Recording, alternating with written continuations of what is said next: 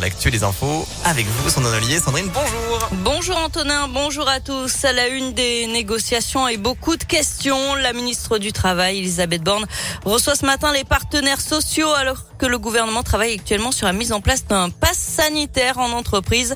Mais qui pour vérifier ces passes? Combien de temps les tests négatifs seront valables pour les non vaccinés Et que risqueront aussi les salariés et les entreprises en cas de non-conformité? Notez aussi que le gouvernement envisage la transformation du pass sanitaire en passe vaccinal d'ici fin janvier, selon le porte-parole Gabriel Attal. Le texte est attendu en début d'année au Parlement, alors que la Haute Autorité de Santé rend par ailleurs son avis aujourd'hui sur la vaccination généralisée à tous les enfants dès l'âge de 5 ans. Une campagne qui pourrait être lancée dès mercredi si tout va bien, selon Olivier Véran. Dans l'actualité à Lyon et dans la métropole, les gymnases de QC et du collège Jean Massé à Villeurbanne occupés par des parents d'élèves, des enseignants et des bénévoles.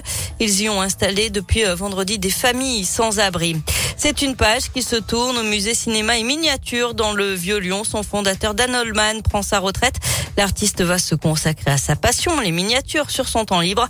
En 15 ans, il avait réussi à faire connaître son musée à travers le monde et à faire venir à Lyon des objets cultes du 7e art comme la reine alien, le parapluie de Mary Poppins, le masque de Mask ou encore l'armure de Robocop. Il a vendu le musée à un réalisateur suisse, Julien Dumont.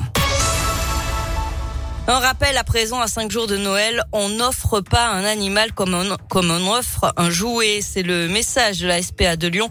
Car tous les ans, passé les fêtes de fin d'année, de nombreux animaux sont abandonnés dans les refuges ou sur la voie publique, considérés comme trop encombrants par leurs nouveaux propriétaires ou n'ayant pas été euh, pleinement désirés. La SPA souhaite donc sensibiliser le public car adopter un animal implique des responsabilités au quotidien.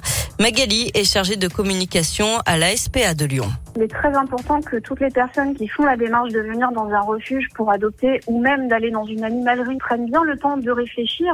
Dans tous les cas, une adoption, c'est un engagement qui vous engage sur une certaine durée. On ne prend pas un animal sur un coup de tête comme on prend euh, quelque chose dans un magasin.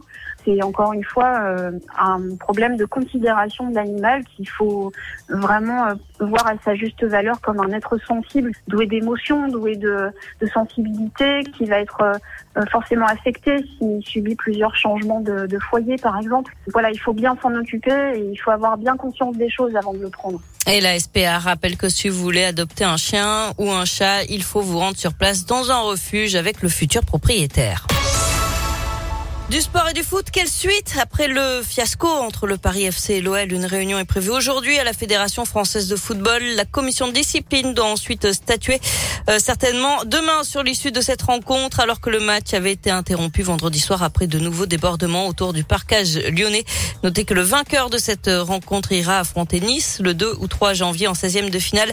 Le tirage au sort a été effectué hier soir. L'aventure est terminée en revanche pour la Duchère, battue 1 à 0 hier après-midi par Saint-Etienne. C'est fini également pour Lyonnais et Vénitieux. Enfin, les filles de l'OL connaîtront aujourd'hui leur adversaire en quart de finale de la Ligue des Champions. Le tirage au sort, c'est tout à l'heure à 13h en Suisse. Et on suivra ça. Merci beaucoup, Sandrine. Euh, passez ben, une belle journée déjà. Même on est 10h, ça va Mais vite. oui. ça.